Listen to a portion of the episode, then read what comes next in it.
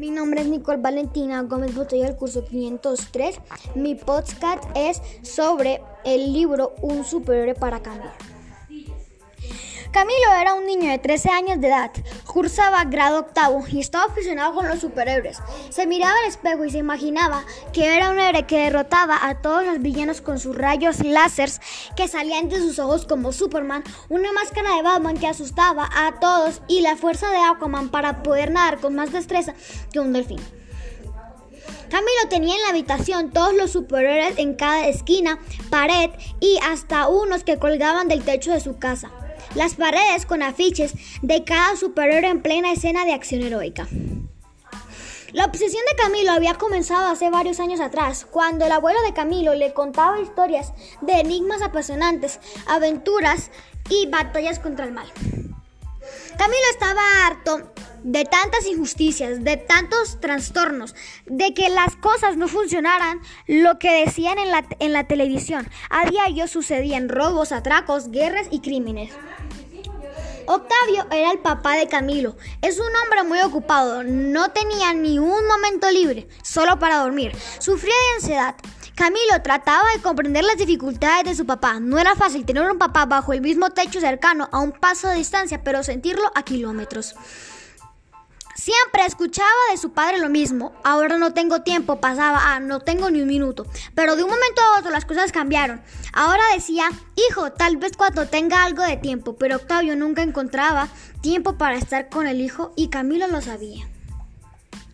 Camilo miraba las zonas verdes de sus vecinos y veía a los niños del vecindario cómo jugaban con sus padres los fines de semana. Él sentía envidia. Después tuvo una obra de teatro, la cual se llamaba Capirucita Roja y la abuela.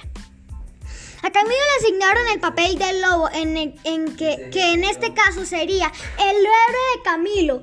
Eh, quería que su padre, quería, Camilo quería que su padre fuera a mirar la obra que había hecho con sus compañeros. El padre le dijo que iba a intentar ir, pero no fue. Camilo sintió que nunca iba a poder olvidar la ausencia de su padre en la presentación de la obra organizada por su curso. Unos años atrás, Octavio pasaba más tiempo en familia cuando Camilo estaba en primaria. La mamá de Camilo sufría de depresión. A él le parecían incompensables los cambios de humor de su madre. Pasaba de la risa a los gruñidos con tanta facilidad. Camilo sabía bien que la mamá no podía soportar la situación por mucho tiempo. Un papá ausente y una mamá que se transforma en un ogro. ¡Qué suerte! dijo Camilo. Don Evaristo era el coordinador del colegio, del colegio de Camilo. Cualquier alumno sabía que tenía que cumplir unas ciertas normas, cumplir de buen gusto o a regañadientes, pero cumplir o sufrir las consecuencias, cumplir con los requisitos y las reglas, que para eso están escritas y que no son de ningún modo letra muerta. Cumplir con los horarios y las evaluaciones. Cumplir, señores, siempre cumplir, decía don Evaristo. La palabra se relacionaba con todo, se resumía, era disciplina. Eh, se resumía en disciplina. Con marcador rojo y letras grandes la escribía don Evaristo cuando iba pasando en cada salón el primer día de clases. Don Evaristo era conocido por sus famosas evaluaciones orales. Le tenían pavor. Desde el primer día de clases nadie lo iba a olvidar. La presencia de Don Evaristo, sus acalorados discursos y sus pasos al aproximarse a los pasillos. En realidad, los estudiantes le tenían mucho miedo. Por esta razón, le pusieron el nombre al coordinador Tiranosaurio Rex.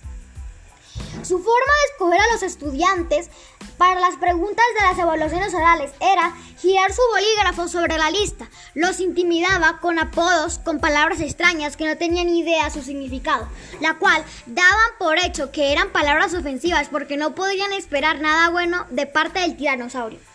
También les decían, produzcan ideas, despierten el cerebro virginal, cerebros momias, etc. Ninguno de los estudiantes sabía responder las preguntas del tiranosaurio, incluido Camilo. Pulpo, Garritas, Diego y Voz de Tarro integraban el grupo La Costa, La Costra de octavo A, a los cuales amenazaban a sus compañeros y les robaban sus golosinas y además pertenencias ajusticiaban a todos sus compañeros, llegando el turno para el mejor amigo de Camilo. Prepararon una venganza provocándolos con una pizza y una malteada que contenía purgante. Efectivamente, el plan funcionó y la costra esperaba vengarse, anunciándole con una nota que se las pagaría. Camilo pensó en estrategia, pero se enfermó del susto. Se enfermó del susto por la amenaza y se, y se fue llevado a la enfermería deseando irse a casa. Gracias.